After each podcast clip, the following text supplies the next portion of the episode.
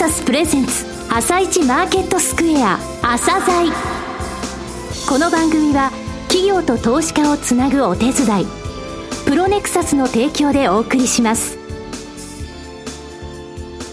皆さんおはようございます。アシスタントの高木由里奈です。それではスプリングキャピタル代表チーフアナリストの井上哲夫さんと番組を進めてまいります。井上さんよろしくお願いします。よろしくお願いします。はいさて今日も楽しみな企業をゲストにお招きしております。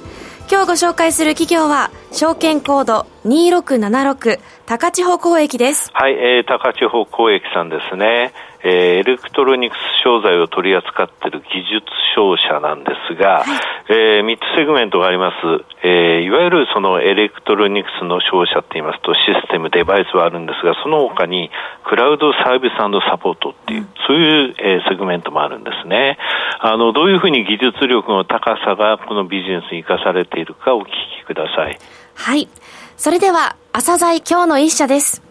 朝選今日の一社。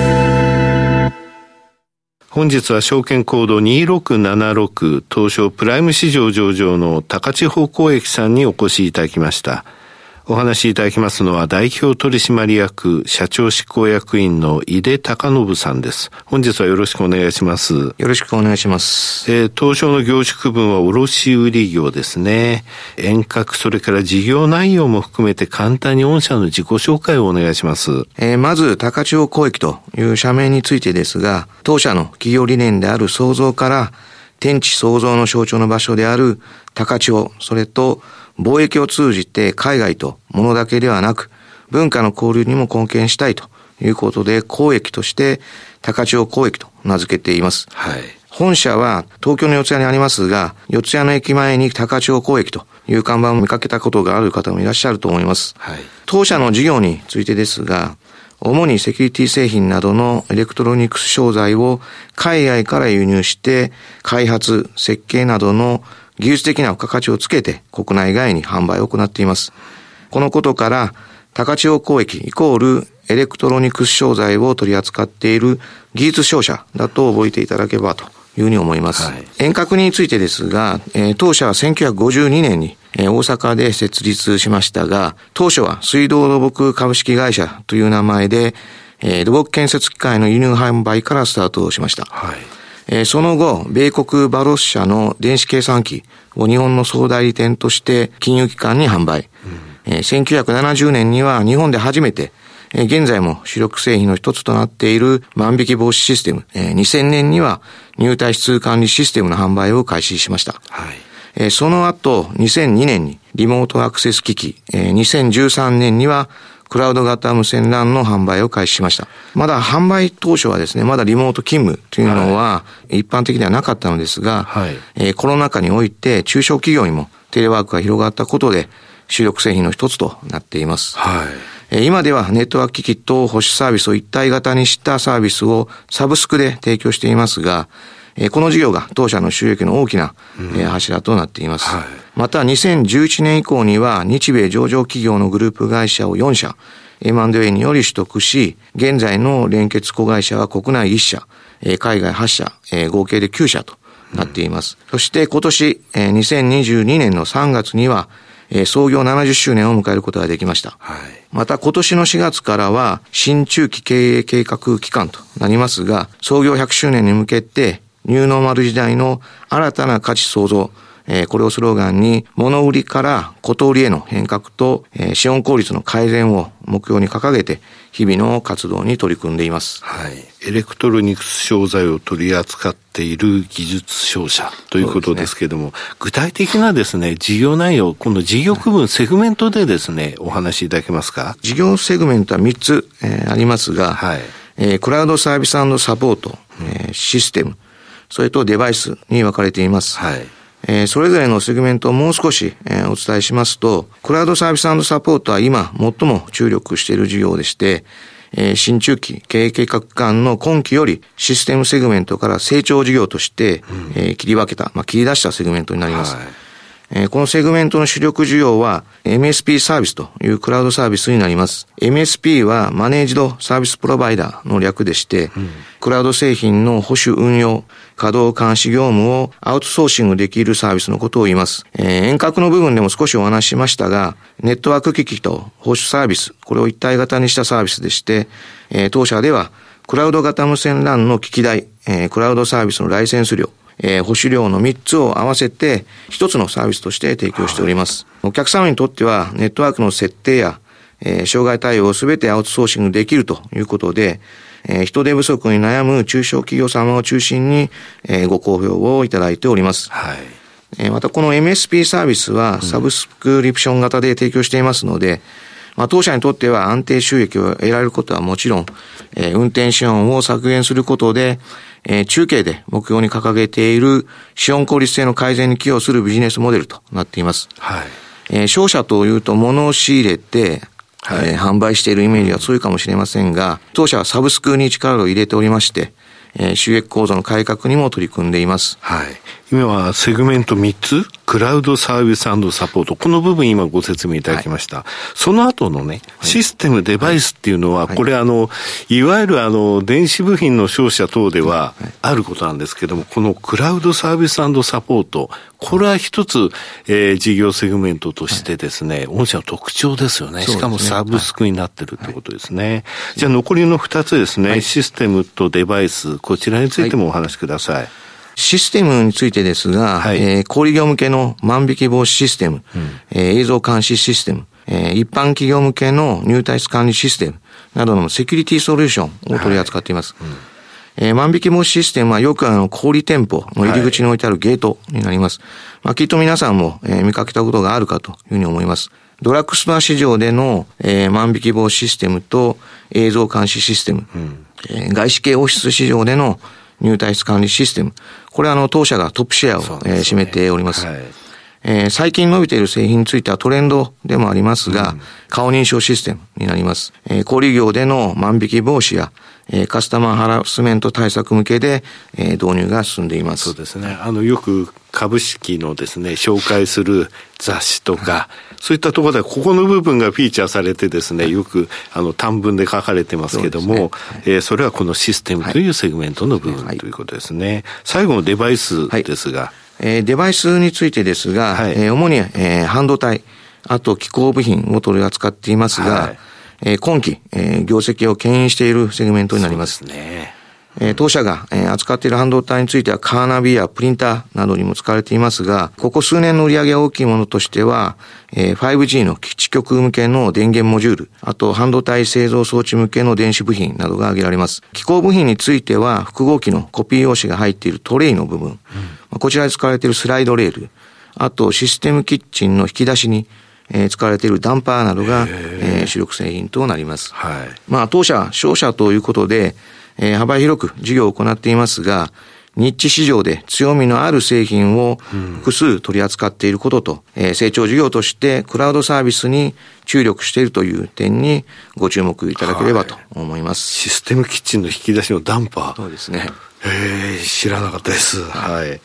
さて、御社の強みですね、はい、社長どうお考えなのか教えてください。えー、まあ、当社の強みですけども、はい、えー、まずは目利き力。目利き力。それと技術力。えー、顧客基盤の3つだと、えー、考えています。えー、まず1つ目のメッキ力ですが、えー、遠隔の部分でもお話ししましたが、うん、えー、当社は、えー、外国の最先端商品を発掘し、日本仕様にカスタマイズして、日本初となる製品を今まで数多く日本に導入してきました。ね、まあ、この DNA は今も引き継がれ、えー、お客様の潜在的なニーズをつかみ、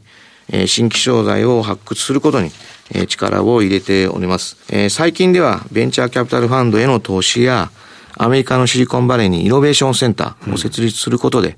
うん、え最先端の技術を使った製品のリサーチなども行っています。また、現在の中継計画では、戦略投資枠として30億円を設定して、はい、新たに M&A についても検討を進めています。さて、二つ目の、はい、えー、二つ目の強みになりますが、技術力になります。はいえー、当社はエンジニアである、えー、技術系の社員が全体の、えー、40%超を占めているということで、はい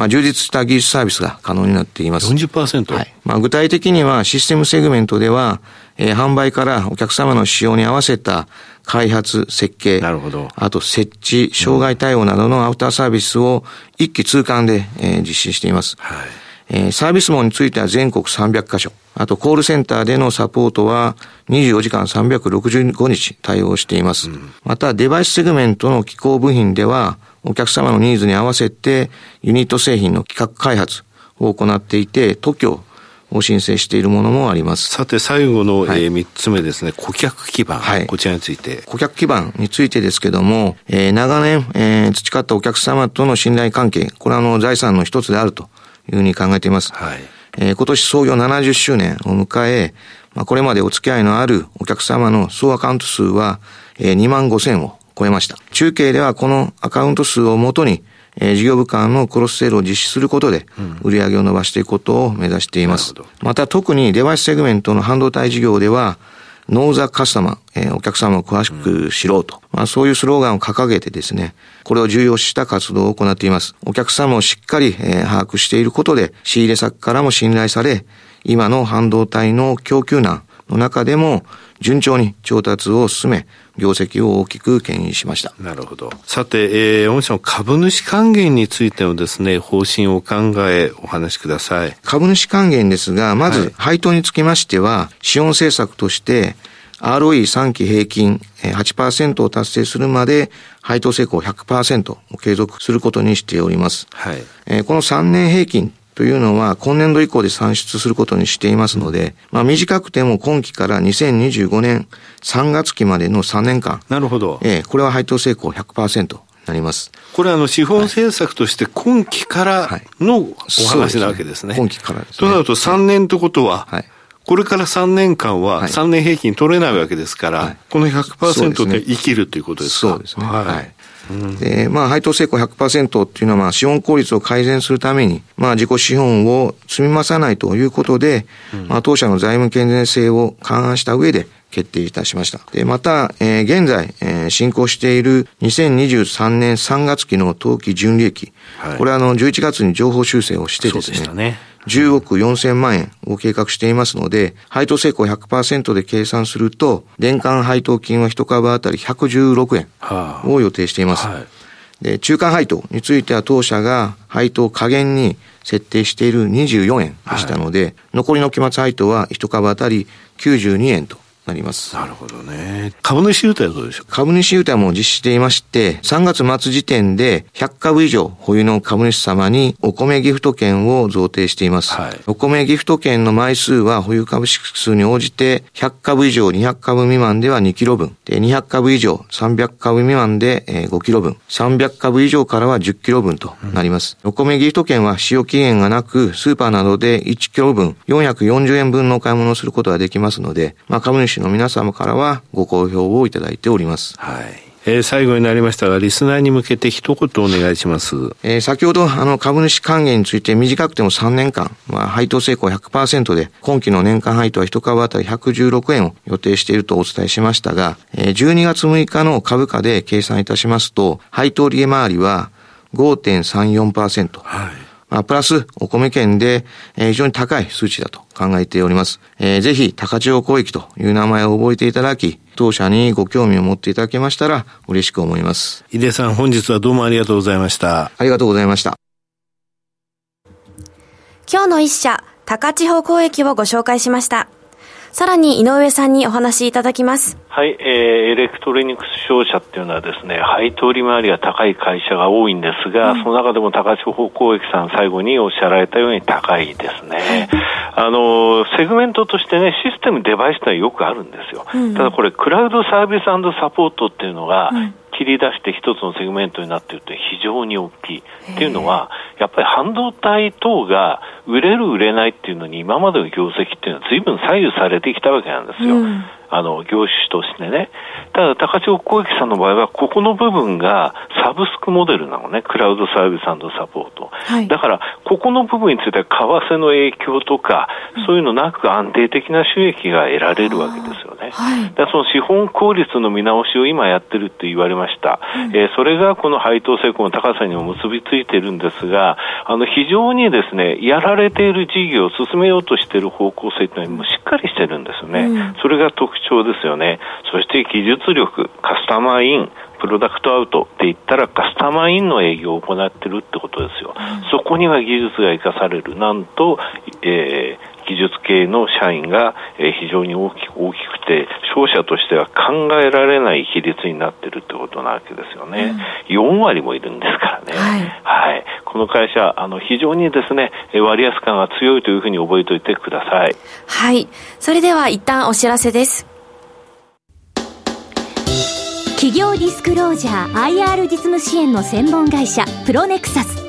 上場企業のおよそ6割2200社をクライアントに持つ。これはアジア証券印刷の時代から信頼と実績を積み重ねてきたからこそ。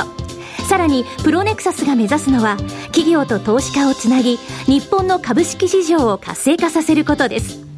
プロネクサス私たちは個人投資家の皆さんを応援します。企業ディスクロージャー IR 実務支援の専門会社プロネクサス。実は企業情報経済統計データベースも取り扱っているのをご存知でしょうか？膨大なデータの中からハッとする事実を抽出。それをクイズでお届けする新サービスが登場しました。サービス名は問いと答えの頭文字を取って問いこた。問いこたで検索。井上哲夫今日のストラテジーそれでは井上さん、後半の解説もお願いいたします。はい、えー、先週の水曜日にね、再来週の月曜日ぐらいまでマーケット早々一気に上がれるようなテクニカルの状況じゃないですよというふうに申し上げました。はい、つまり来週の月曜日までなんですけれどもね、うん、えー、その状況変わってません。えー、RSI の14日、その時も申し上げましたが、これみんなね、あの、結構テクニカルの人見てるんですが、うん、それの5日移動平均と10日移動平均だけ足してってください。それをこの番組ではね、よく言ってるんですけれども、えー、それでいきますとね、日経平均の、えー、この数字93.46まで落ちてきたと。うん、で、来週の月曜日か今週金曜日に、えー、大体ね、えー、90前後のところまで、えー、落ちるんですよ。ただこれね、60から80まで落ちると、そういうふうに大きく落ちると、その後大きく上昇するっていうことがあるんですが、ちょっとね、60から80どころか、もう90ぐらいのところでなんか底打ち合いそうなので、うん、その後のパワーってなかなかないかなっていう感じですね。はい、あともう一つテクニカルでご紹介している、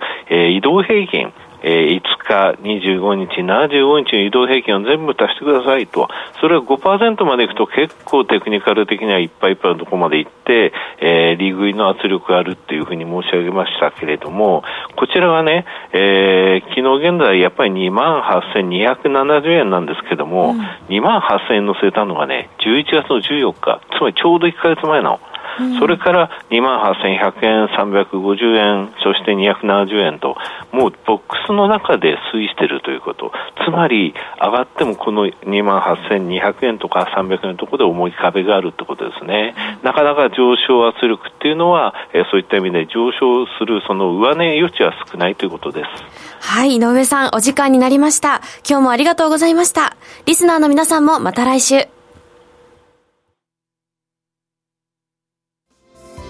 朝鮮この番組は企業と投資家をつなぐお手伝いプロネクサスの提供でお送りしました。